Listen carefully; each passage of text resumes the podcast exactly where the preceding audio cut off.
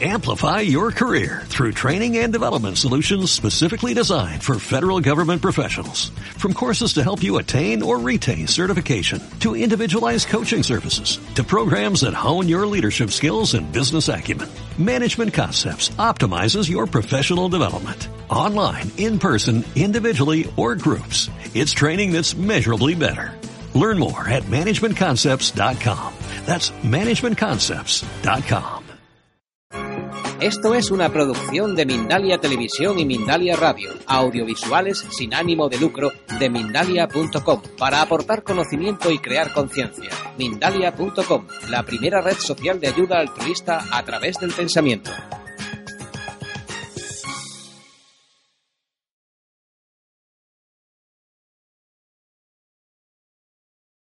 Un breve, una breve pincelada para explicaros lo que estoy haciendo, pero sí que esto sea el núcleo principal. ¿eh? Yo llevaba muchos años en, en banca, ¿no? siempre en la misma, en la misma entidad. Y bueno, reconozco que hubo una época pues, en la cual pues, era maravilloso, ¿no? o sea, era un sector de crecimiento, era un sector que se aprendía mucho y la verdad es que pues, pues, bueno, se, se disfrutaba trabajando. ¿no? Esto empezó a cambiar no sé en qué momento y, y y no todo el mundo, pero sí que había gente que estábamos allí que había una incomodidad interior que era como una brújula, ¿no? que decía que algo no se estaba haciendo bien. Probablemente mucho antes de que empezáramos a hablar de crisis, ¿no? Pero ya se veía que algo no, no estaba funcionando bien. ¿no? Entonces, en mi caso, y en el de mucha otra gente que se ha ido, y en el de mucha otra gente que está trabajando, aún, que no pueden irse pues, por miedos, por situación económica, por lo que sea, pues esto, esto fuera más. ¿no? En mi caso, pues tuve la enorme suerte de poder, vale, de poder, ir. Siempre te puedes ir, ¿no? Pero en este caso me puede ir, eh, pues digamos que con una indemnización, lo cual me pudo permitir hacer un parón en mi trabajo anterior y empezar con tranquilidad y sin miedos, que yo creo que es un poco lo que nuestro gran obstáculo, los miedos personales que tenemos. Y en mi caso, pues pude empezar la nueva etapa, que es la que estoy ahora y que estoy disfrutando mucho. Y esta nueva etapa yo siempre digo coloquialmente que fue pasarme al lado oscuro. En realidad lo que pienso es que fue pasarme al lado de la luz. Pero al lado oscuro visto desde la perspectiva banca.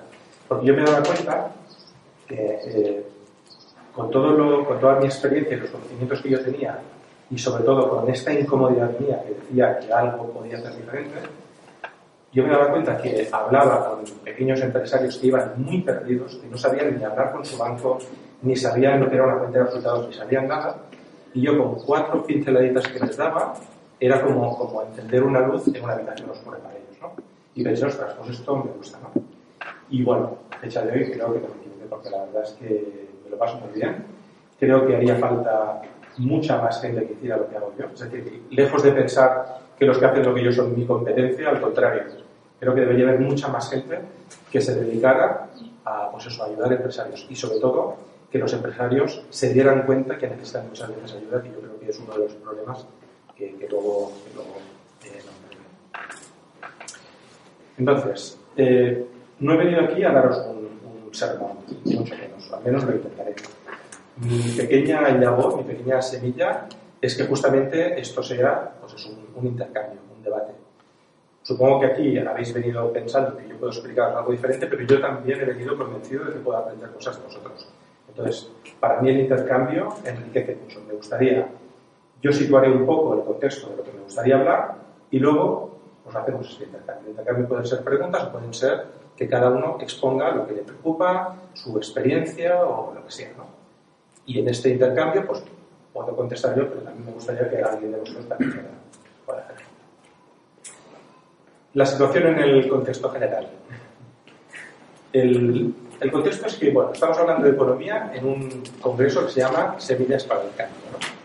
Entonces, a mí lo que me gustaría es decir qué es lo que yo entiendo por el cambio. Porque todos hablamos de cambio y todos hablamos de cambio, pero yo no sé si todos entendemos lo mismo. O yo no sé si todo el mundo tiene las mismas expectativas cuando hablamos de cambio. Para mí el cambio, cuando yo hablo de cambio, me estoy refiriendo a un cambio muy íntimo y muy personal yo creo que los grandes cambios de la humanidad ya han pasado, ¿no? Ya, fue la revolución industrial, bueno, ya si vamos a al fuego y la rueda, todo eso queda muy lejos, ¿no? Pero ya hubo la revolución industrial, ya hubo la, la revolución tecnológica, y yo creo que ahora nos queda hacer la revolución personal, y es que para mí es el motivo de lo que está fallando todo. Yo creo que no debemos inventar nada nuevo. Se habla de nuevas monedas, se habla de nuevas cosas. Yo, sinceramente, creo que no debemos inventar nada. Lo que debemos hacer es hacer un buen uso de las herramientas que tenemos, que las tenemos muchas. Yo pongo muchas veces el ejemplo de un cuchillo, ¿no?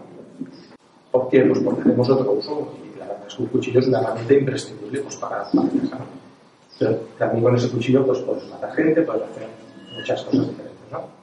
Entonces, yo creo que lo que se trata es de que las herramientas que tengamos las debemos uso.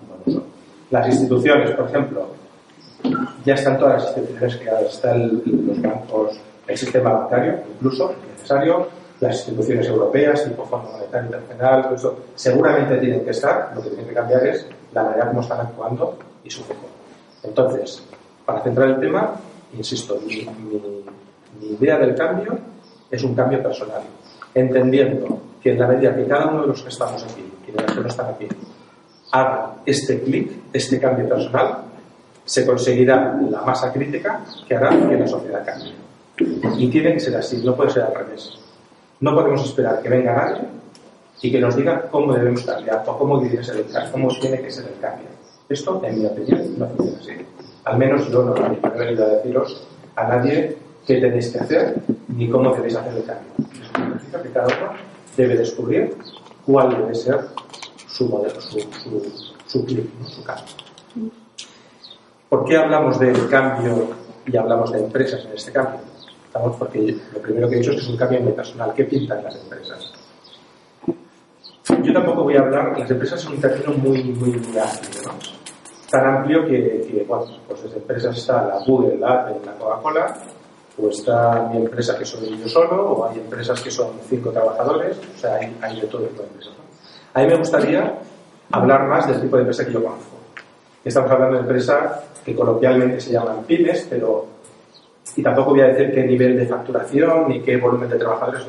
En definitiva, me gustaría hablar de las empresas muy personales. Las empresas en que hay pues, un empresario, o hay dos, pues que con sus ahorros, con su esfuerzo, pues han, y a partir de una idea pues han montado algo y han contratado gente y hay gente que les sigue y hacen un producto que más o menos, con más o menos dificultades pues pueden vender y también me gustaría hablar de todas aquellas organizaciones que no son propiamente empresas, como asociaciones, fundaciones, ONGs, cooperativas, etcétera, autónomos, por ejemplo, los comercios, muy importantes, que a lo mejor no son propiamente empresas, pero para mí también lo son. Es decir, cualquier actividad, aunque sea desde una sola persona o el grupo, bajo la forma jurídica que podamos imaginar, es, en un sentido muy amplio, es una empresa. Pues también me refiero a ellas. También me refiero ellas. ¿Por qué hablamos de empresas en un entorno de cambio si decimos que el cambio es personal? Pues porque las empresas al final son personas. Y para mí, las empresas de este tipo que os he dicho son una de las formas de asociación de personas, de agrupación de personas más habitual que hay. Es decir, empresas hay un montón. Grandes empresas también hay, pero en proporción no hay tantas. O sea, las grandes empresas las conocemos todos y, están abrimos la nevera o abrimos el armario y las grandes empresas están por ahí presentes, pero al final no son tantas. Hay muchas más pequeñas empresas que mueven a mucha más cantidad de gente que para mí pueden tener un papel muy importante en este entorno de cambio que decimos. Porque mueven precisamente a muchas más personas y porque pueden llegar a muchas más personas. Además, en este tipo de empresas, la distancia entre el número uno, entre el jefe y el último trabajador, el último obrero, es corta. Habitualmente es de dos, de tres escalones, como mucho. El empresario o el director conoce a todo el mundo por su nombre, conoce el nombre de su mujer y de sus hijos, sabe si es del Barça, del Madrid o del equipo que sea, porque hay contacto con las personas. La gente que trabaja en estas empresas conoce el impacto de lo que está haciendo en la sociedad. Conoce quiénes son sus proveedores, conoce quiénes son sus clientes, conoce el producto, es capaz de ver cómo se está vendiendo ese producto, si, si hay, pues no sé si hay buenas artes o hay malas artes detrás. Entonces, para mí, en el contexto este que, en este cambio, es muy importante este tipo, este tipo de, de, empresas, ¿no?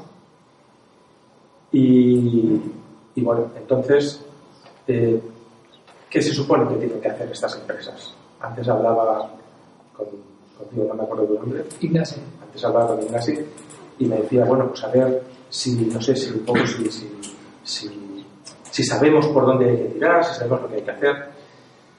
Pues yo sí puedo deciros que yo no tengo ni la varita mágica, ni la pastilla, ni la prosa, ni la receta maravillosa tampoco, que vaya a hacer que con lo que yo os diga, a partir de que salgáis de aquí, todo va a funcionar como la sea. Pero no es que no la tenga yo y haya venido aquí a venderos una moto, es que yo sinceramente creo que esto, que esto no existe. Es lo que yo pienso. Quizás esté equivocado, pero yo pienso que esto no. Es más, yo acostumbro a desconfiar de estas recetas maravillosas. Vengan de quien vengan. Vengan de gurús, vengan de políticos, vengan de consultores que cobran la hora mucho más de la que la cobro yo por Yo desconfío, porque en realidad creo que esto no funciona así. Yo creo que esto es lo que nos gustaría, o a mucha gente le gustaría que esto funcionara así. Lo típico de las pastillas, ¿no? Me doy la cabeza, tomas una pastilla y te preguntas de dónde viene ese dolor de cabeza, qué está mal en tu alimentación, en tus posturas, si duermes correctamente o no. No, vamos, la pastilla, tomamos la pastilla, se soluciona el problema. Bueno, pues a lo mejor en el tema del dolor de cabeza, pues ya está bien, porque es más rápido, ¿no? Pero este tema, esto no puede funcionar así. Yo creo que no debemos esperar que venga nadie con recetas maravillosas y que nos diga cómo tienen que funcionar las cosas ahora. Está bien que mucha gente haga sus propuestas, que es lo que yo me gustaría haceros aquí. Yo vengo a deciros mi propuesta o lo que yo, desde mi experiencia, estoy observando que funciona, pero que funciona en algunos casos, en otros no. Y esta es mi experiencia también todos los días. Yo también cuando empecé hace cuatro años que estoy dedicándome a asesorar empresas. Y también, pues bueno, pues al principio también tenía como mi modelo, ¿no? Bueno, pues este modelo he visto que funciona en muchos sitios, pero en otros tengo que aprender cosas nuevas y tengo que ver qué es lo que funciona. Y en otros, pues a lo mejor no depende tanto de mí, a lo mejor depende de la propia gente que está en la empresa. Y no depende de que venga alguien de fuera que nos diga lo que tenemos que hacer, sino que, sino que no gente tiene que hacer su también y tiene que, buscar los motivos que le impulsen pues, a, pues, a tomar las decisiones correctas. Entonces, eh, bajo esto que os estoy comentando, eh, lo que creo es eso, es que el cambio, insisto otra vez, eh, es un cambio personal. Creo que cada uno debe descubrir qué es lo que tiene que hacer y qué es lo que tiene que hacer a partir de su propia experiencia, de lo que observa de lo que lee, de lo que escucha a los demás.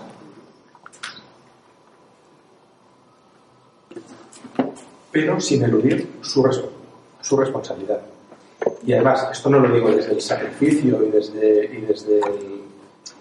Esto no es una mala noticia. Para mí es mucho más gratificante. Para mí es mucho más, pues no sé, es un reto mucho más eh, motivador que cada uno tenga que descubrir qué es lo que tiene que hacer y su camino que no que venga alguien y te lo diga y que diga, no sé, mira, tú coges esta línea, la sigues recto y llegarás allí. Bueno, pues está bien. Pero al final, pues un poco la gracia también es esta, ¿no? Que cada uno sea capaz de descubrir pues cuál es su camino. También entendiendo que el camino es diferente de, cada uno. O sea, el mío no es el tuyo, el de, el él no es el de ella, cada uno tiene el suyo. Con lo cual, mis propuestas o mi propuesta. Bueno, mi propuesta es que siguiendo este ejemplo que os he dicho, yo os voy a decir lo que yo he visto que funciona en muchos de los sitios que yo voy. Y como... Eh, a mí se me ha ocurrido condensarlo en siete, siete propuestas, pero podrían ser tres o cuatro más o podrían ser tres o cuatro menos o, o algunos podéis decir que alguna de estas pues no os encaja y a lo mejor pondríais otras, otra primero. Pues me parece estupendo. También el orden en, las que las voy a decir tampoco es importante. Para mí todas son muy importantes. Y dependiendo en cada caso concreto, pues a lo mejor hay que priorizar una u otra. Mi primera propuesta sería poner la persona en el centro. Esto se lo tengo que agradecer a mi buen amigo Amadeo también, que siempre lo dice. Y para mí es la clave de este cambio. Si hemos dicho que es un cambio de personas, tenemos que poner la persona en el centro. ¿Y qué quiere decir poner la persona en el centro? Quiere decir volver el foco de todo lo que hacemos hacia la persona. Dejar de mirar a los clientes solo como una cartera con, patas, solo como consumidores, sino mirarlos como personas que son, con todas sus inquietudes, con todo lo que hay, aparte de, la compra de un producto, sino todo lo que hay detrás, todo lo que puede eh, llevar, pues eso, a todas las relaciones que envuelven una actividad económica, que no solo el puro intercambio económico, sino que hay mucho más. Entonces, también los trabajadores, también las empresas deben dejar de mirar a los trabajadores como piezas de un engranaje productivo. Y punto, a cambio de una remuneración. Y también tengo que decir que los trabajadores tienen que cambiar también este punto de vista. muchas veces, en mi experiencia, no todo el mundo, ¿eh? pero en mi experiencia a muchos trabajadores también les va un poco bien este error, ¿no?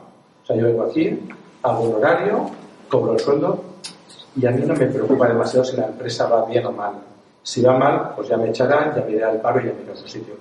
Por desgracia, bajo mi opinión, yo creo que esto no debería ser así.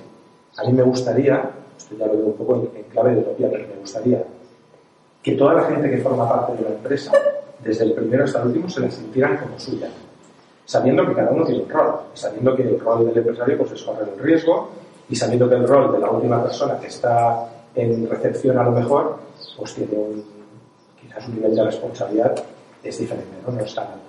Pero en la medida que todo el mundo se sienta suya la empresa, la garantía de que funcione es mucho mayor.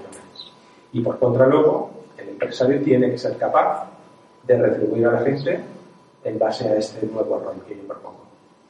Este nuevo rol quiere decir retribuir por objetivos, quizá personales, pero sobre todo objetivos de grupo, que es para mí lo que hace que realmente los proyectos funcionen, los objetivos de grupo.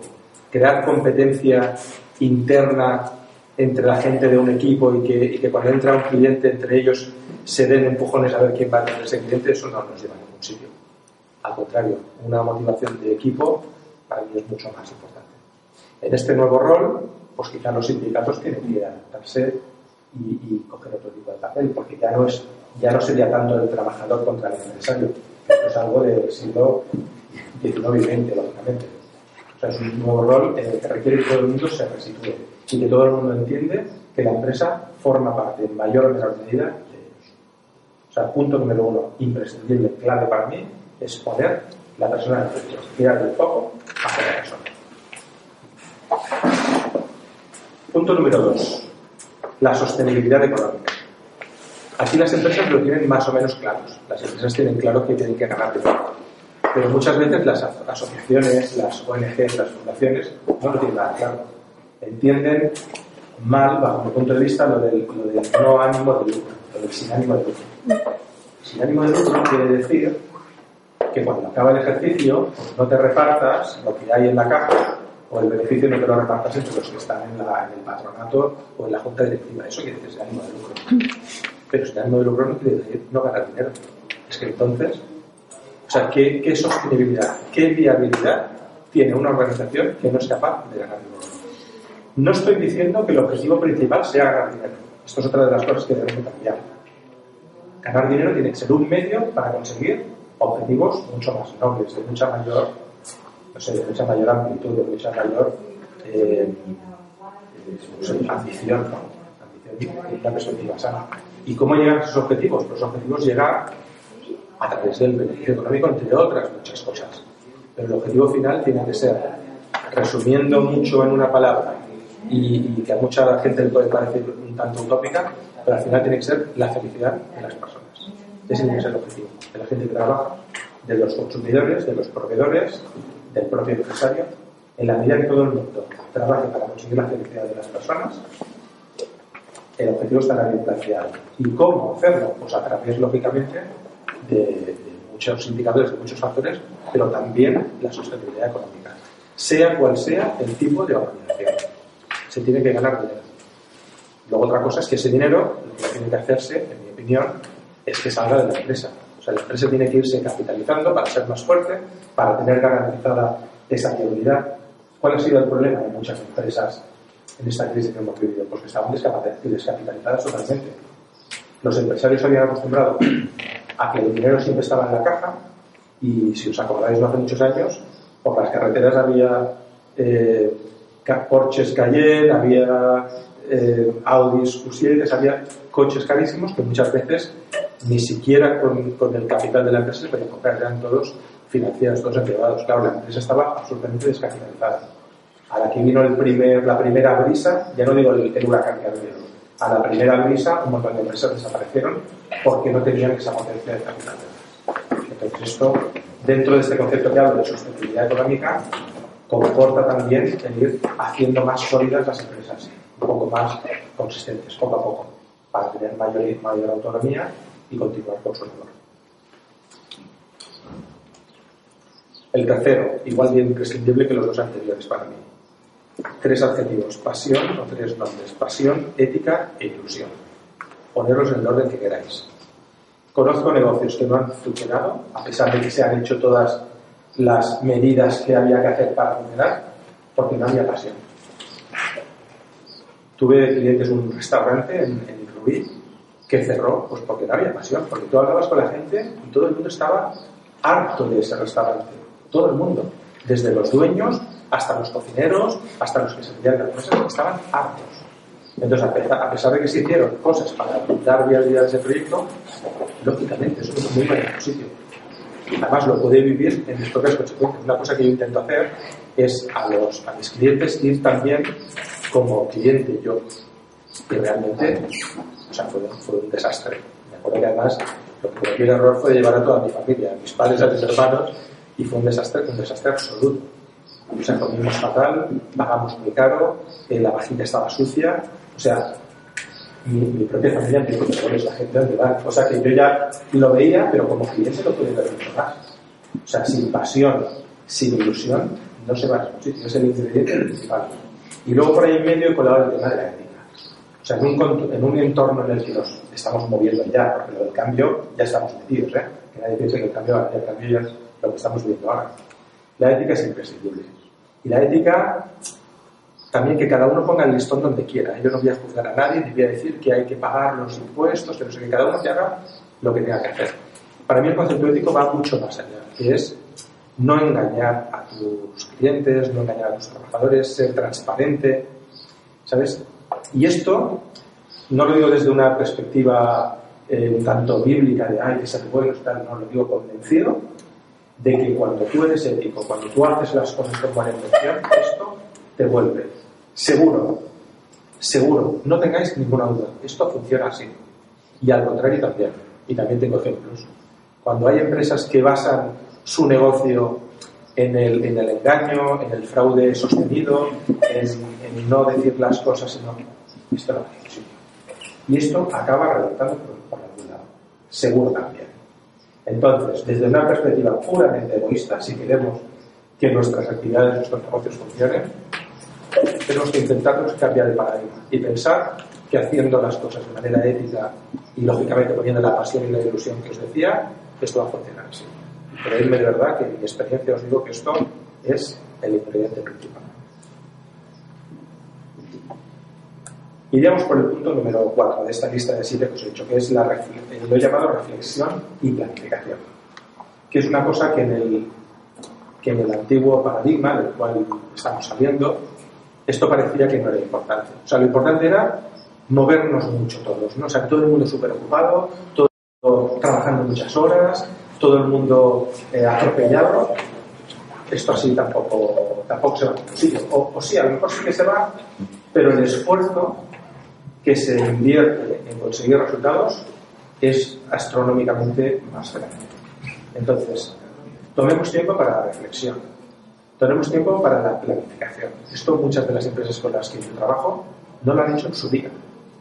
O sea, venden pues porque venden y porque fabrican productos o los compran y los tienen en el mercado y un poco la inercia hace que las cosas se muevan, pero tampoco no saben hacer Sí, a veces les dices que tienen que ganar más dinero, pero, ostras, a mí es un objetivo muy pobre, de verdad, solo ganar más dinero. no sé, ¿dónde queréis estar? ¿Dónde quieres que esté tu plantilla? ¿Cuán grande quieres ser? Para mí un error estratégico de muchas empresas es que creen que lo importante es solo crecer y crecer y crecer y crecer. Para mí eso es un error. Hay empresas que tienen que saber cuál es su tamaño estratégico y situarse en él y no moverse de ahí. ¿Por qué? Pues que a la que pasas a lo mejor, no sé, los 15 trabajadores y ya tienes 20, ya no es lo mismo. A la que tu nave que tenías que estaba toda a mano, ya tienes que mudarte a una nave más grande, ya no es lo mismo. Entonces al final acabas pervirtiendo tu propia idea de negocio. Porque acabas cambiando tú, desde ese crecimiento, acabas cambiando tu, tu, pues tu propio modelo. Esto para mí se ve muy claro en restaurantes, en las empresas que son restaurantes. Muchas veces hay muchos que funcionan muy bien, pues porque son 10 mesas, porque está el cocinero de toda la vida o la cocinera de toda la vida que sabe cómo hacer las cosas y porque tienen una persona, iba a decir una persona en la sala que sabe servir las mesas estupendamente. Cuando el éxito les lleva a decir, pues no, ahora nos vamos a un sitio más grande, necesitan tres personas más en cocina y tres más en sala, no sé qué, ya no funciona igual. Y además el riesgo es que cuando empieza a no funcionar igual, en lugar de pararse, pensar y ver qué es lo que han hecho mal, no, empiezan a bajar la calidad de los productos, porque claro, las cuentas empiezan a salir. Empiezan a bajar la calidad de los productos, o te suben un poco el precio, o te ponen menos cantidad entonces ya acabas O sea que es muy importante saber cuál es tu tamaño de negocio, cuál es tu modelo y ser fiel a él. Y luego cambiarlo cuando que cambiar. A lo mejor esto te vale durante unos años y luego consideras que eso ya, ya no debe ser así. Pero saber hacia dónde vas en un horizonte corto, medio, plazo, sobre todo, es muy importante. Y sobre todo el tiempo para reflexionar, para pensar. Muchas de las empresas a las que voy nunca se sentaban a hablar, nunca. O sea, yo es que no me lo puedo creer. O sea, solo se mueven, solo cada uno va hacia un lado, parecen pollos sin cabeza, ¿no? Los pollos sin cabeza que se mueven mucho, pero no van a ningún lado. Pues parecían eso. Cuando te sientas, cuando los obligas a porque para mí, porque yo veo una empresa, me cuesta obligarlos a sentar, me cuesta romper estos hábitos. Y a lo mejor te dicen que sí, que sí, que qué bien, la primera reunión que haces, pero si, si no impongo la segunda reunión, no se sientan. O sea, cuesta tanto romper las inercias que parece esta mentira. Pero cuando, cuando empieza a ser un hábito esta nueva inercia de sentar una vez al mes, es que tampoco digo más, una vez al mes hay que sentarse en una mesa con los teléfonos apagados, o solo atender aquellas llamadas que sean críticas, pero ¿cuántas llamadas críticas puede haber en de mesa? Ninguna, seguramente. Ninguna. Pues, ostras, démonos tiempo a hablar, a mirarnos, a escuchar las opiniones de los demás, a ver qué piensa la gente que está en tu empresa, si están contentos o no, a, que alguien aporte sus ideas, aunque nos puedan parecer que son, ¿sabéis lo del brainstorming? oye, pues en un brainstorming, pues a lo mejor de cada 100 ideas, pues 90 son chorradas, si me permite la palabra. Pero ostras, hay 10 que son muy buenas. O a lo mejor de las 10, hay 10 que hay que probar y a lo mejor solo quedarnos con 2 o 3. Pues fantástico. Alguien puede decir, oh, ¿qué porcentaje me bajo? Pues solo 3 de cada 100. Pues son 3 que se perderían en el caso de no hacer este tipo de ejercicios. Para mí recomiendo muchísimo sentarse, hablar, planificar y reflexionar. Muy importante también. El quinto punto, que ha salido un poco antes, pero ahora me enfoco más, que es excelencia en recursos humanos. Importantísimo. Importantísimo. En las empresas pequeñas también es importante la tecnología, lógicamente, en todos sitios. También es importante, eh, pues eso, la maquinaria que utilizas, y también pero sobre todo la gran parte de las empresas pequeñas, su mayor eh, fuerza de trabajo, su mayor activo es la, la fuerza humana, las personas. Y a mí me sabe mal decir esto así por decir, a lo mejor no todo el mundo está de acuerdo, pero con, tantos parados como hay en España y en Cataluña, cuando te puedes a buscar, a buscar gente competente, te cuesta muchísimo encontrarla. Te cuesta muchísimo. Y esto, puedo poner ejemplos de mi experiencia real. No, no es una opinión infundada. Mi experiencia real es que cuando tú buscas gente preparada, cuesta mucho encontrar. Al final encuentras, lógicamente hay esto, ¿verdad? Pero cuesta mucho. Entonces, por una parte, la gente debería dejar de quejarse a lo mejor tanto del tal y saber qué es lo que necesitan las empresas y prepararse para ello. Y si, y si tú estás preparado, si tú necesitas un trabajo, estás preparado y puedes ofrecer algo, tarde o temprano encontrarás ese trabajo que, que necesitas. Que no es fácil, bueno, no es fácil hoy en día tampoco.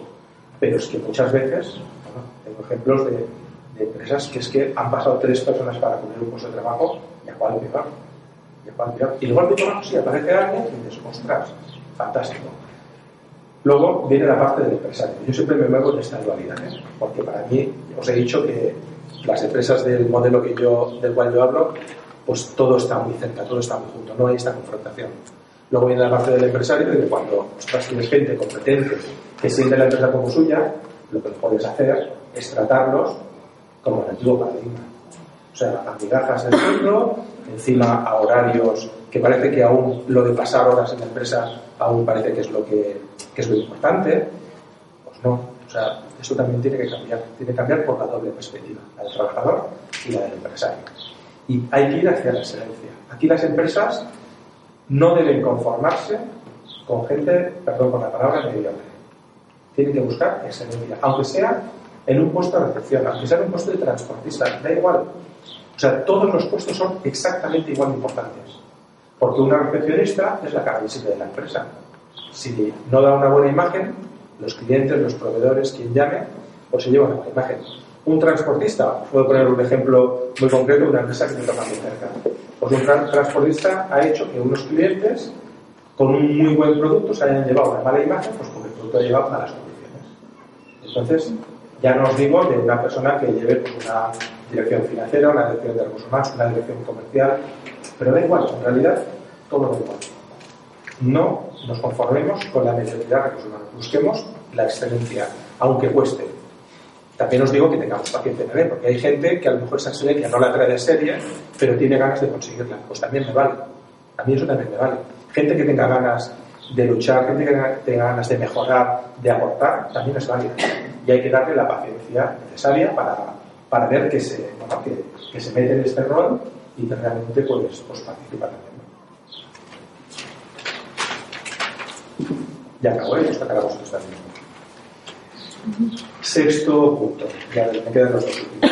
El sexto punto, ahora que aquí en Cataluña está muy de moda la palabra independencia, yo la quiero utilizar, pero en un sentido, y es la independencia financiera. Es vital. O sea, las empresas necesitan tener independencia financiera. Y con esto no quiero decir que no acudan a medios de financiación externo para la necesitar. Lógicamente, crear una empresa desde cero es una inversión de capital muy importante que no siempre tiene el empresario, ¿no? Para eso están los bancos, para eso están algunos eh, organismos públicos que también facilitan crédito, para eso están saliendo ahora, sobre todo, pues muchas eh, plataformas de crowdfunding o de crowdlending, es decir, de donaciones o de préstamos de particulares, que para mí es una figura muy interesante también. Están saliendo muchos que también pues, se pueden contemplar pero lo que nunca deberíamos permitir es que la viabilidad de nuestra empresa esté en manos de quien nos está financiando. Y eso, por desgracia, también ha pasado muchísimo.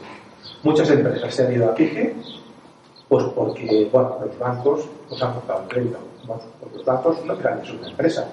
Y nos guste más o menos, sea juzgable más o menos, pero ellos miran su cuenta de resultados. No lo estoy defendiendo, ¿eh? estoy haciendo de observador externo y viendo lo que ha pasado ellos han pensado que en determinado momento no debían financiar a determinadas, a determinadas personas, pues por lo visto están en su derecho de manera que no les ha pasado nada, y lo que ha pasado es que han, habido empresas que han empezado a caer como castillos de naipes. ¿Por qué?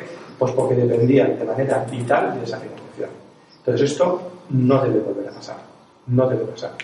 La financiación debe, debe eh, adecuarse a, a lo que la empresa necesita pero sobre todo tener muy claro que sea financiación para inversión, sobre todo, no tanto para el día a día, para el circulante que se hagan las empresas, quizá también, pero que nunca la concesión o la renovación de una operación financiera por una entidad, sobre todo en el caso más común, ponga en jaque nuestra empresa. Y eso hay que tenerlo en el presente. Y si para eso tenemos que esperar a crecer pues, un tiempo más, pues esperamos y crecemos con nuestros fondos propios. Hay ejemplos de empresas muy potentes eh, que han crecido en base a sus propios beneficios, que en lugar de repartirlos, pues han quedado en la empresa y han ido financiando su propio crecimiento. Oye, son empresas que no pasa nada, pueden afrontar bajadas de ventas, pueden afrontar eh, crisis, pueden afrontar lo que sea, claro que les toca les perjudica, pero la viabilidad no está en juego, la viabilidad continúa. Y eso es algo que también eh, debemos tener siempre súper presente, el tema del concepto de la independencia financiera. Y por último, y no menos importante, y esto no es tanto del nuevo paradigma, sino que esto ha estado siempre presente, es rigor de la gestión. O sea, yo ahora me da la sensación de que muchas empresas o muchos empresarios creen que ahora el nuevo paradigma basta con meditar, que es lo que hemos hecho antes, y pedir al cielo a tus guías que... Sí, esto está bien. Y no digo que no haya que enfocarse y que mandar tu energía, todo esto yo creo, todo esto funciona. Pero el rigor de la gestión existía antes existe ahora y existirá siempre. O sea, no puede ser que haya empresas en las cuales yo empecé a trabajar con ellos que no habían visto, el empresario no había visto una cuenta de resultados en su vida. O sea, no puede ser. Para él, lo importante era que hubiera dinero en la caja, en la cuenta corriente. Bueno, que haya dinero en la cuenta corriente o en la caja es importante. Pero ¿qué es lo que ha pasado? Que a la que no había dinero en la caja, pues no han sabido por qué les venía el problema. Claro, si tú no vas siguiendo la evolución de tu negocio, es como si te vas de viaje y no llevas ni mapa, ni GPS, y encima las señales que hay por la carretera las han tapado con, con bolsas de basura y no las ves tampoco.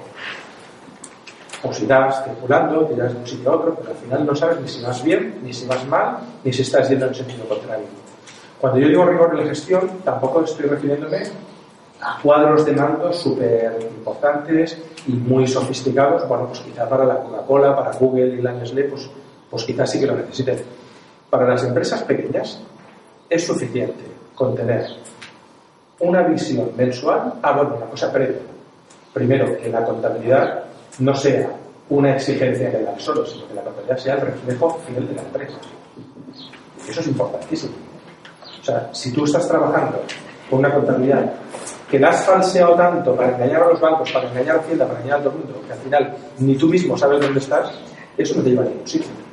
Entonces, primer requisito, que tu contabilidad refleje la imagen fiel de lo que estás haciendo. Y esto vale tanto para empresas como para comercios pequeños, que a veces las tiendas y los comercios piensan que, que eso no va con ellos. No, no, es que me da igual. Ni que tengas una tienda de chuches que tiene mi cuñada y que le no, tú tienes que llevar la contabilidad, quizás no, no una contabilidad por el sistema de partida no, pero tienes que llevar pues una hoja de Excel o una libreta donde tú sepas lo que facturas, lo que gastas, cuánto te queda al final del mes. Esto a lo mejor a algunos de vosotros parece de sentido común y es obvio. Os digo que no. Os digo que yo conozco empresas que, que facturan más de un millón, millón y medio de euros, que ya empieza a ser una cantidad un poco importante, y que no lleva la contabilidad, no, nos la lleva la gestoría. La gestoría lo que hacía es que presentaba los IVAs que le daba gana a Hacienda para pagar cuanto menos posible. Eso era lo importante. Por favor, no queremos pagar IVA ni pagar impuestos sociales. ¿eh? Entonces, las gestorías, que son muy obedientes con sus clientes, pues hacían eso, pagaban lo mínimo. Claro, ¿qué pasa? Que los balances acaban siendo reales, que cuando un banco te pide un balance no se lo cree, y además es que no son creíbles porque ya se ve claramente que eso no está bien, entonces, claro, acabas matando el negocio y lo más importante, acabas tú no sabiendo dónde estás. Yo muchas veces cuando empiezo en empresas, lo primero que hay que hacer es rehacer la contabilidad y ver dónde estamos, porque es que si no, ellos te explican, no, es que no tenemos dinero en la cuenta ni... Y, bueno, pero, ¿qué pasa? Claro, no te lo sabes. Tienes que rehacer las cosas y ver dónde estás. Entonces, para mí es suficiente. En esta reunión mensual de la que yo os decía, tener una cuenta de resultados detallada compararla con el mismo periodo de ejercicio anterior y compararla con un presupuesto. Oh, presupuesto, otra gran herramienta que también eh, brilla por su ausencia en muchos sitios. Pues es imprescindible hacer el presupuesto. Porque muchas veces cuando te vas a hacer el presupuesto ya estás viendo que tu negocio es viable. ¿Qué pasa? Que si haces un presupuesto y te das cuenta antes de que tu negocio no funciona, pues pasará el año y te darás cuenta, pero de tus propias cañas. Porque verás que eso que ya podías anticipar, pues ya ves que eso pues, lo has sufrido.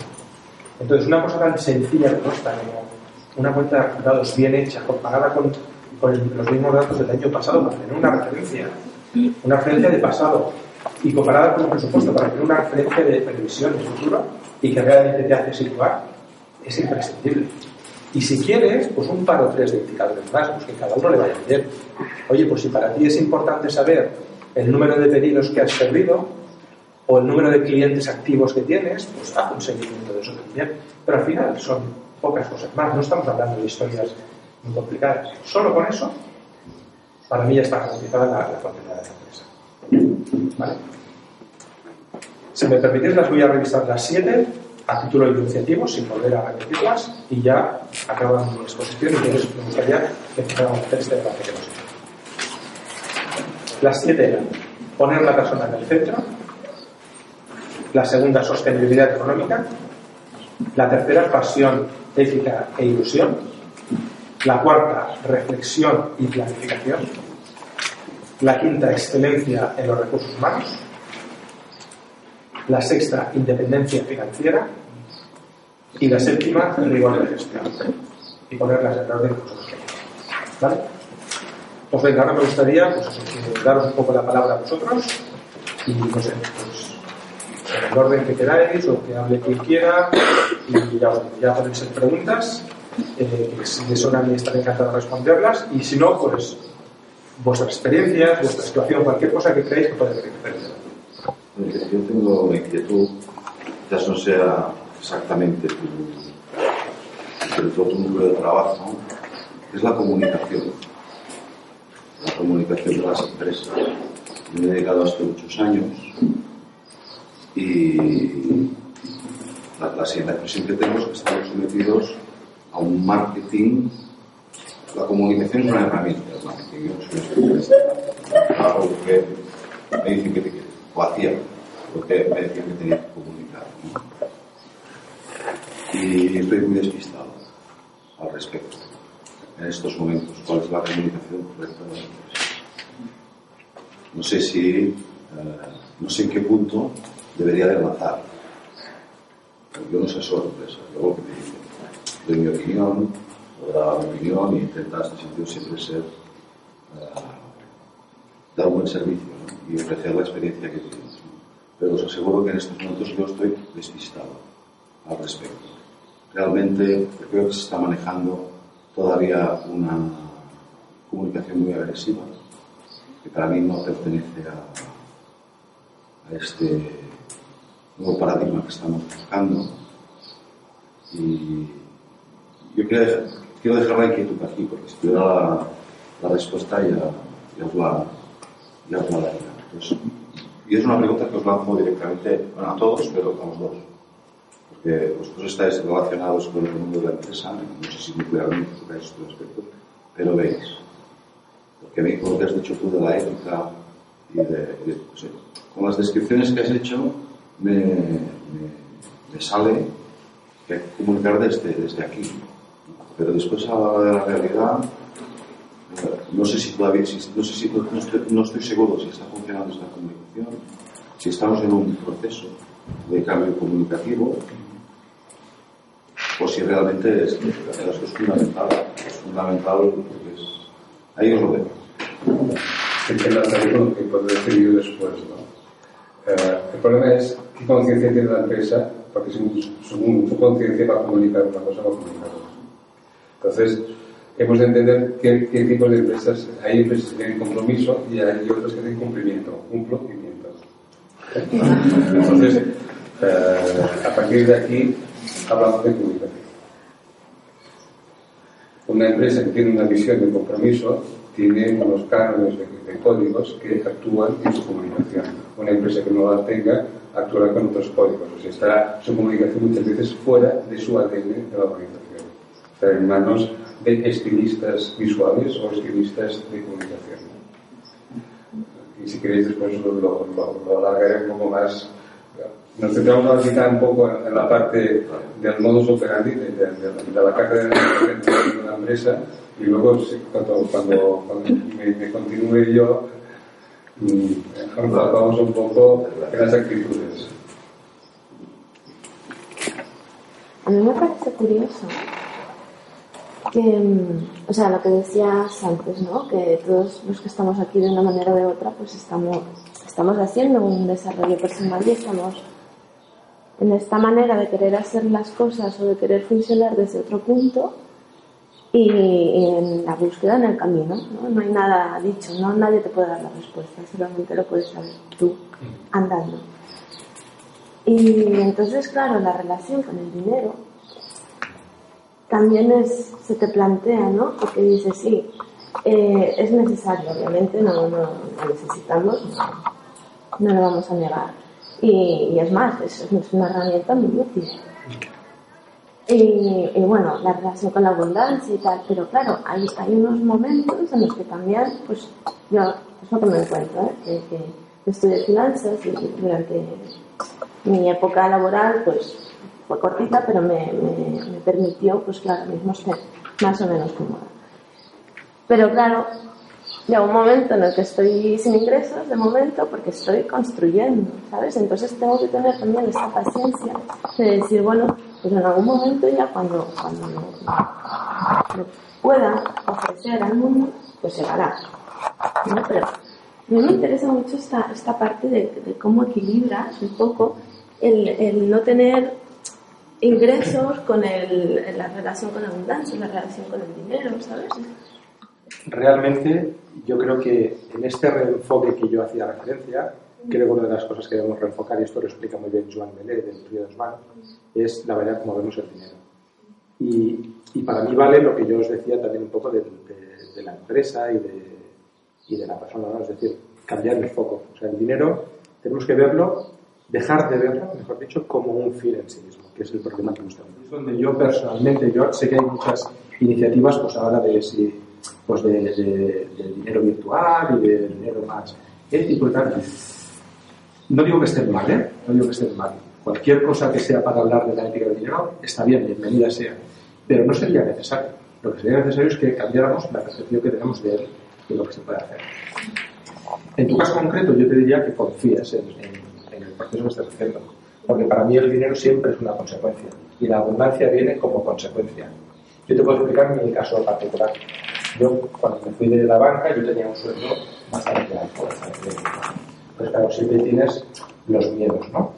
Y a pesar de que me fui con la indemnización, que era mi, mi, colchón, lo que me permitía a mí, que he hecho lo mismo que hubiera hecho sin él, pero al final es psicológico, o sea, te da como una seguridad, ¿no? Es decir, bueno, pues si este mes mi ingreso, pues puedo tirar de ahí. Yo los primeros meses tenía como referencia el sueldo que tenía en mi anterior trabajo. Y claro, pues, hombre, los primeros meses ya, pero a medida que va pasando el tiempo, hasta me angustiaba un poco de estas. Y claro, llegó un momento que, me resitué y dije, pero a ver, lo que estás haciendo te hace más feliz. Bueno, no había por ¿eh? muchísimo más. ¿Crees que es mucho más útil para la sociedad que Ignacio Sánchez? Bueno, no hay más que ver lo que ha hecho la banca, entre otras de la, la empresa en la que yo trabajaba, y lo que yo estoy haciendo ahora, que bueno, pues cometer errores y equivocaciones, pero yo veo que es, es tangible, es palpable lo que yo lo que yo lo, lo mirando. Entonces, cuando hice esta reflexión, me tranquilicé y pensé, bueno, entonces, si todo está mejor, ¿por qué tu referencia tiene que ser un nivel salarial de antes, que bueno, que era, pero si con el nivel salarial de ahora también vives, y vives más a gusto, más tranquilo. Curiosamente, cuando dejé de tener esa referencia, pues hubo meses que los pas, que pasaba ese nivel, otros meses no, pero me da igual, es que ya no, ya no es ese nivel de referencia. Ahora lo que mi referencia es si yo estoy a gusto con lo que hago. Entonces, como no tengo ese nivel de referencia de ingresos, me puedo permitir, perdonad por la chulería, pero me puedo permitir que si en un proyecto no estoy a gusto porque no me llena, porque veo que no está en línea con lo que yo hago, lo dejo. Lo dejo. ¿Por qué? Pues porque no tengo que cumplir ese nivel de ingresos, sino que mi, objetivo es otro. Y los ingresos vienen como consecuencia de mi trabajo. No es el objetivo trabajo. Entonces lo que te diría es que confías, que, bueno, que revises periódicamente también lo que estás haciendo para ver si hay algo que no estás haciendo bien, que debes igual, pero eso tú, que yo también, siempre cualquiera. Pero que si realmente después de hacer esa reflexión y esa, y esa revisión, crees que sí, que lo que estás haciendo es lo que quieres hacer, lo que te hace feliz, confía y llegará hasta el el decálogo has descrito totalmente, totalmente de acuerdo, la encuentro a faltar un apartado desde la corrupción. ¿Cómo la tratamos? La corrupción de alguna manera está implícita en la ética que he dicho así. Estaría Eso se poco- entiende por mi parte. Claro. Pero si voy a vender o voy a ofrecer y me dicen sí, pero ¿y para mí qué me vas a dar? Aparte de- del trabajo que vas a realizar. ¿Cómo tratas esto? El típico soy. Sí. Eh, te voy a explicar un, un caso. Yo hice un programa de estos de formación de directivos en una escuela de negocios, una escuela de negocios que pertenece a Locus, no porque yo lo decidiera, sino porque me mandaron allí y aprendí muchas cosas, pero la, la situación era esta. Y curiosamente, había una asignatura de ética y nos llegaron a justificar cierto tipo de, de es decir, la corrupción nadie me la va a justificar, pero nos llegaron como a justificar que bueno, que había determinadas cosas que si tú no las hacías, y claro, nos quedamos todos como muy porque no solo era una escuela de negocios, era una escuela de negocios con una fuerte carga, una fuerte carga de religiosa, ¿no? Y, y no, no, lo tenían como el discurso muy bien trabajado. Yo, eh, yo lo que te puedo decir es que el nivel lo ponga cada uno en función de su comodidad. Yo creo que cada uno debemos tener nuestro listón y sobre todo lo que a ti te haga sentirte incómodo no pasar ese listón. Yo no tengo, no tengo una receta mágica, no puedo decir, bueno, esto sí, esto sí, esto sí, esto no, esto no, esto no. Yo creo que al final siempre es un tema íntimo, es un tema personal, que es, el, que es un poco el discurso que yo he hecho todo, todo el tiempo. Entonces, lo que no debemos hacer es hacer nada que nos haga sentir incómodos. Y luego sabiendo que hay, como, que hay cosas que a lo mejor harás, que hay gente que se siente muy cómodo haciéndolas, pero entra dentro del concepto de la ética que yo he dicho, que tú haciendo ese tipo de cosas, también los resultados te llegarán. O sea, para mí, el sentirme cómodo y además saber que hay determinadas cosas por las cuales no pienso pasar, me, me da la seguridad de que ese tipo de acciones a mí el beneficio me vendrá por otro sitio. Yo lo planteo así. ¿vale? Yo sé que hay cosas que a lo mejor las pierdo a corto plazo no aceptándolas y hay cosas que pueden ser, por ejemplo, ahora me han ofrecido participar en una empresa que es una especie de fondo de inversión inmobiliario.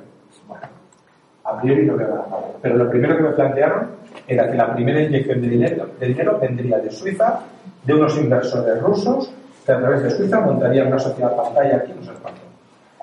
Y que ya se pusieron los, los pelos de punta. Y aparentemente sería todo legal, ¿eh? Aquí está el tema de la ética y la legalidad también. Porque aquí, si el, dinero te llega de una empresa situada en España por transferencia bancaria y tal, no tienes por qué sufrir tampoco. Eso ya tiene sus controles del Banco de España y del Banco de Capitales. Pero a mí se me pusieron los pelos de punta. Entonces yo le dije, yo no pienso, si lo que estamos montando es esto, yo no quiero participar. No quiero participar simplemente. ¿Por qué? Porque sé que esto nos puede dar beneficios, seguramente mucho a corto plazo, pero mm, las tripas yo creo que hay que tenerlas relajaditas, porque si no, no se vive, no se vive. Entonces siento no poder decir esto sí, esto no, pero es que realmente no quiero. Creo que lo que digo es que tú pones el límite donde, donde tú lo tengas. Y no te preocupe lo que hagan los demás. Ya les dirá la existencia. si me permite. Sí, por favor. Sea, eh, cuando yo empezaba, y se nota que hace mucho tiempo, ¿eh? con 23 años, eh, tuve una llamada en la cual pues, se me ofrecía dinero una obra en concreto que se me había adjudicado y que lo- la quería. El hombre se quería tratar muy bien, tampoco, y al final me dijo, oye, cambiamos, dejará tú la- esta obra y la hago yo y te doy este dinero. Y yo le dije, no, no. Bueno, no, yo empiezo ahora y digo, no, no imposible. Y tengo esto aquí. A partir de aquí, el hombre me dice, pues, si vas así por el mundo, muchacho, ya veremos cómo terminas. Esa era, su, Efectivamente. esa era su opinión. No, no, ¿Tenía razón? él totalmente. Bueno, monto la construcción, a ver, vendrías, obra pública. Bueno, pues a lo, mejor, rompido totalmente. a lo mejor es que te debías dedicar a otra cosa. Me quería hacer hermano de la salle. No sé, no sé. Es Si no que, me quedaba otra. es que al final, yo creo que lo importante es eso, lo de las tripas, le podemos decir dormir tranquilo, cada uno le puede llamar como quiera. Pero al final, es que lo que hagamos esté en línea con. sea coherente con nuestra manera de ser. Porque es que si no, es insostenible. Es insostenible. Entonces, al final, oye, pues si hay gente que se dedica a estas cosas y duermen tranquilos, pues oye, pues, pues, pues perfecto. O sea, en el fondo yo tampoco soy nadie para juzgarlo. Pues cada uno que haga lo que tenga que hacer. Si a ellos les va bien esto, yo para mí, ahora, quizá en el antiguo paradigma, estas cosas han funcionado. Para mí en el nuevo paradigma, esto es a medio plazo desastres. Y es problemas y yo lo siento así, lo siento así, no puedo demostrarlo. No puedo decirle a nadie de dónde saco este convencimiento.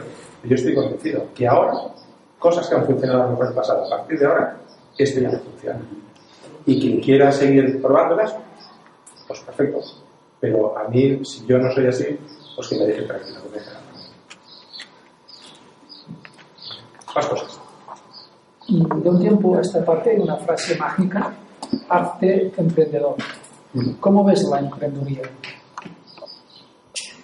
Bueno, yo ahora lo veo que cuando se dice muchas veces es un poco la salida que el gobierno quiere, que, la gente se, se autoemplee porque ellos no son capaces de promover el empleo.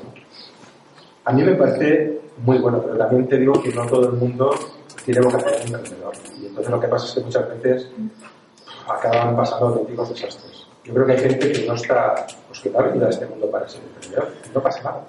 O sea, no pasa nada quiere decir que, que bueno, no es, no, no, es que es tan bueno como cualquier otra cosa. Creo que ser emprendedor requiere un esfuerzo, una valentía, una capacidad de organización, una capacidad de planificación, una asunción de riesgo. O sea, hay muchas características que no todos los seres humanos, ni siquiera todos los que están en esta sala, pues tenemos. Y no pasa nada. Es que si todo el mundo quisiera ser emprendedor, habría un auténtico problema.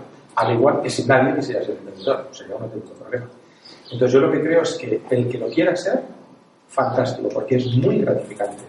Porque todo el esfuerzo que requiere y todos los obstáculos, los insabores que a veces encuentras en esto, al final te acaban gratificando, seguro, muchísimo. Pero que quien no esté 100% seguro, que no lo sea, que no lo sea. Que no lo sea o que lo sea, que haga un experimento sin demasiado riesgo, porque hay gente que, si, que se mete y luego es un, es un desastre. Es pues porque, por eso, porque hay muchas personas que, a lo mejor lo que mejor les va y abundando por hecho que se involucran en las empresas y todo esto, como yo he dicho, ¿eh? pero desde la perspectiva de asalariado, de persona que hace un horario, que oye, que mientras hace su trabajo lo hace estupendo y tal, pero que no tiene la responsabilidad de la marcha de la empresa, de planificación, de... Porque es que yo creo que no todo el mundo está preparado y perfecto, eso es así. No quisiera quitarle tiempo a no sé cómo vamos. A ver, allí, que ya estabas, había levantado la mano, si os parece, hacemos una cosa. Preguntas tú, preguntas tú que habías levantado la mano y ya le damos paso a Miguel para comentar. Yo quisiera hacer un comentario a ver cómo lo ves, ¿no? Yo mi, impresión, ¿no? Estoy de acuerdo con lo que has dicho de que hay una tendencia hacia esa nueva empresa. Yo he llegado tarde, pero más o menos ya voy viéndolo. Pero también, por otro lado, también veo que hay una parte del capitalismo, por decirlo de alguna manera, ¿no? por definirlo de alguna, de una forma, que está cada vez más agresivo. Es mucho más agresivo de lo que era hace cinco años. ¿no? Yo vengo del sector inmobiliario, estuve muchos años con ellos y siempre todo esto que decía el señor estaba pero era como algo más eh, genérico, más colectivo, estaba más colectivizado, con lo cual era algo como más, bueno, lo veías, pero era como muy general, ¿no? Y la sociedad en sí, no solamente el sector, ya iba bastante bien, ¿no? Como era todo muy, bueno, tolerable, ¿no? ¿Vale? Tolerable, todo el mundo sabíamos y no sabíamos, pero era algo tolerado, ¿no? Yo creo que ahora, al haber, al haber, eh, hecho conciencia y directo no nos gusta, ¿por qué? Porque la situación es muy mala económicamente hablando, está llegando ese momento de escisión, ¿no? como una escisión entre lo que es la empresa social, la ética, los valores, la, el, la economía ética, todo esto. pero por otro lado lo otro se está volviendo mucho más agresivo, pero de una manera, mmm, bueno, se está viendo, ¿no? Por lo cual ahí uh, hay como una, una, lucha de titanes, ¿no? A ver qué, qué, va a pasar ahí, ¿no? Pero es que yo sí que tengo la impresión, y esto cuando, bueno, un tiempo yo veía, es que no es que vayamos hacia un cap, bueno, capitalismo, una economía más social tal cual, es que se va a agravar el tema del capitalismo feroz, ¿no? ¿Vale? ¿Por qué? Porque precisamente por eso, por la ley del péndulo, ¿no? Es como que tenemos que mantener, los que tenemos que mantener eso, se tienen que mantener ahí, ¿no? ¿Vale? Y los que están haciendo aquí, pues ya su, su fuerza y su, su, su pues bueno, también, ¿no? Están ahí, tienen su, su lugar, ¿no? Pero esto está aún muy agresivo, pero mucho, ¿vale? Aunque no, aunque no se vea, ¿no? Aunque no se... ¿no? Y otra cosa, ¿no? Comentando eh, que lo que has hecho de, de, la escuela de negocios famosa. A mí me ha hecho mucha gracia porque hace un tiempo leí una, bueno, leí una entrevista a un ex banquero también y hablaba de lo mismo. Hablaba de, él hablaba de los Dei, de los grandes, grandes familias, por así llamarlo. Y a mí, entonces entendí que, que esta gente justificaba lo que hacía porque era bien común y porque el, arriba lo avalaban y los eh, señores de la iglesia lo avalaban porque eso es lo que se había de hacer, ¿no? Y por eso ellos tenían la convicción de que también eh, aquello, era lo- eh, aquello es lo bueno. Entonces entendí cómo hay personas, porque cómo, no sé, cómo duermen por la noche, ¿no? Porque ya hay una justificación divina hasta por eso. ¿Vale? Y entonces tú decías, no voy a enjuiciar eso. No hace falta que lo enjuicies, es que ya hay, ya hay un aval divino que avala, depende de, actitud- de qué actitudes y de qué procesos y de qué actuaciones, porque, ¿no? Pues porque, pues porque sí, vale, porque está. ¿Vale? Y me chocó mucho verlo, ¿no? Bueno, verlo. Y lo entendí, no entendí por qué pasaba eso, ¿no? Pues lo, lo último que has dicho, perfecto, estamos en línea. Y lo de que decías del, del capitalismo, capitalismo este más salvaje, también totalmente de acuerdo. Ha habido un concepto que he dicho antes de pasada, pero que me vuelvo a él, que para mí es absolutamente importante, que es la masa crítica. La masa crítica, ¿qué quiere decir? La masa crítica, a mí se- cuando lo explicaron la primera vez, lo explicaron con un ejemplo, que es que van eh, dos tíos o dos tías a atracar un punto, ¿no? Y hay 50 clientes y 10 empleados, ¿vale? Y, bueno, van armados, ¿no? Y entonces, claro, de entrada entran allí y, todo el mundo, ostras, sorprendido. Empiezan a gritar, pegan cuatro tiros al aire, y todo el mundo quieto, ¿no? Y, y, bueno, hay caos, hay nervios, y dos personas mantienen retenidas a 50. Esto a priori puede parecer que, que es, es difícil, ¿no? Pero es así. Entonces, a medida que va pasando el tiempo, hay gente y ya empieza un poco a serenarse a lo mejor el tema, o la gente empieza a tener un poco más de claridad, alguien se empieza a plantear cuánta- cuántas de esas 50 personas serían necesarias para vencer a esos dos que van armados, que son más fuertes. ¿Dos? No, si salen dos, clarísimamente pam pam, ya está, ¿no? Tres, no parece. Cuatro, cinco, diez. Hombre, pues a lo mejor diez, sí. A lo mejor diez personas que fueran capaces de decir un, dos, tres, ya, y saltaran, seguro, casi seguro, que los, que los, eh, que los anulaban, ¿no? Seguramente alguno de ellos saldría malherido o moriría, ¿eh? pero entonces la masa crítica es ese número de gente que es capaz de cambiar esta situación y que aparentemente unos pocos tienen controlada. ¿no? Entonces, yo estoy convencido absolutamente que en el momento actual se está gestando esa masa crítica. Y cada vez es más grande, pero aún no es suficiente. Bueno, cada vez es más grande. ¿eh?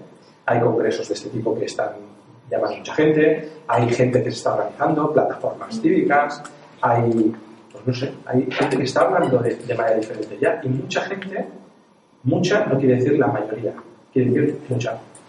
Y quizá quiere decir mucha, no quiere decir no la suficiente tampoco. Entonces, para mí, este cambio será mucho más visible de lo que ya empezamos a ver algunos cuando haya esa masa crítica. Cuando haya esa masa crítica, entonces, este capitalismo salvaje, que yo lo veo como los extractores de la muerte, también un poco lo estoy viendo, cambiarán directamente, cambiará. O, o sea, morirá porque chocará con los intereses de la, de la población, de la mayoría, o bien se tendrán que adaptar. Yo no tengo ninguna- duda de que lo harán. ¿Por qué les ha ido bien? Pues porque hasta ahora el capitalismo salvaje pues ha ido, no les ha ido mal tampoco. Han vendido mucho, han ganado mucho dinero, han controlado, han manipulado. Todo esto ha funcionado hasta ahora. No ha ido mal a la sociedad, en parte, ¿vale? Porque Bueno, la sociedad yo creo que es que como, has- como hemos estado Bueno, pero es que ha sido como Sí. una- tolerado. Es que Claro, te digo, sí. La masa crítica era muy grande tolerando eso. ¿Vale? Era como. pero es que en el, en- de donde venimos yo creo que no se puede hablar de masa crítica, se puede hablar de población. Para mí masa crítica es esa, ese porcentaje de la población total que es capaz de darle la vuelta a la situación. Y eso es algo que podemos hablar ahora. Entonces, cuando esa masa crítica, que a lo mejor es el 5% de la población, ¿eh? quizá nos falta más, o el 7%, no sé, no tengo ni idea. Cuando, pero lo veremos. O sea, yo lo que veo es que se están moviendo cosas y que habrá un momento en que parecerá que este cambio del que hablamos se materializará inmediatamente. Entonces, en ese momento, la masa crítica le habrá dado vuelta al tema. Y todo este capitalismo salvaje morirá o cambiará. Yo creo que cambiará, porque como, como es gente que está acostumbrada a observar y a, y a ver qué es lo que hay que hacer, pues verán que ahora lo que la gente pide no es eso, y pide otra cosa. Y yo creo que se adaptarán. O sea que Yo lo que veo es que, bueno, que sí, que es cierto lo que dices, pero que tiempo a tiempo, que nosotros sigamos en nuestro camino, eh, cada uno con su cambio personal, quien tarde más en hacerlo, que tarde más, los que creemos que ya lo hemos hecho no nos conformemos porque el cambio es muy profundo y porque hay que mejorar mucho y porque cuando nos creemos que ah, nosotros ya hemos hecho el cambio te das cuenta de que, de que estamos muy lejos, es decir, que, que no nos relajemos y que sigamos por ese camino. Y el resto vendrá por añadidura. Y si la última pregunta, si me parece. Uh, ¿Cómo cambiar la, conectar la ley con la ética? La ley con la ética. ¿Cómo conectar? Esta, esta es la protesta tú.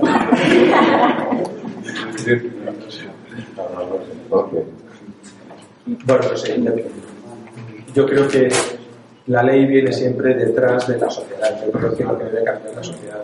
Cada, la ley se adaptará a la sociedad. Pero yo creo que mientras la sociedad no cambie, ni los políticos cambiarán, ni las leyes cambiarán, ni las empresas cambiarán. Es que la, la fórmula de nosotros. Eso lo explica muy bien Cristian Felber, que estará también hablando por aquí, yo recomiendo su, su ponencia. Él lo habla muy bien con la economía de la economía. Además, él propugna que el cambio tiene que venir de abajo hacia arriba. Entonces, la ley, al igual que los políticos, que las empresas, que todo, cuando la sociedad cambie, porque no tendrá más remedio de hacerlo. Miguel, por favor. Gracias.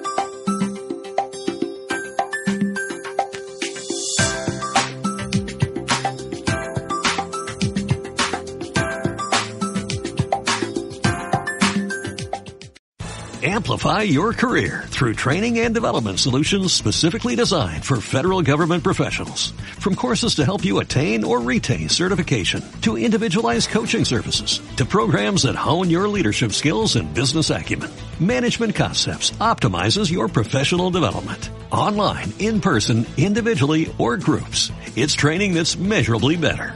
Learn more at managementconcepts.com. That's managementconcepts.com.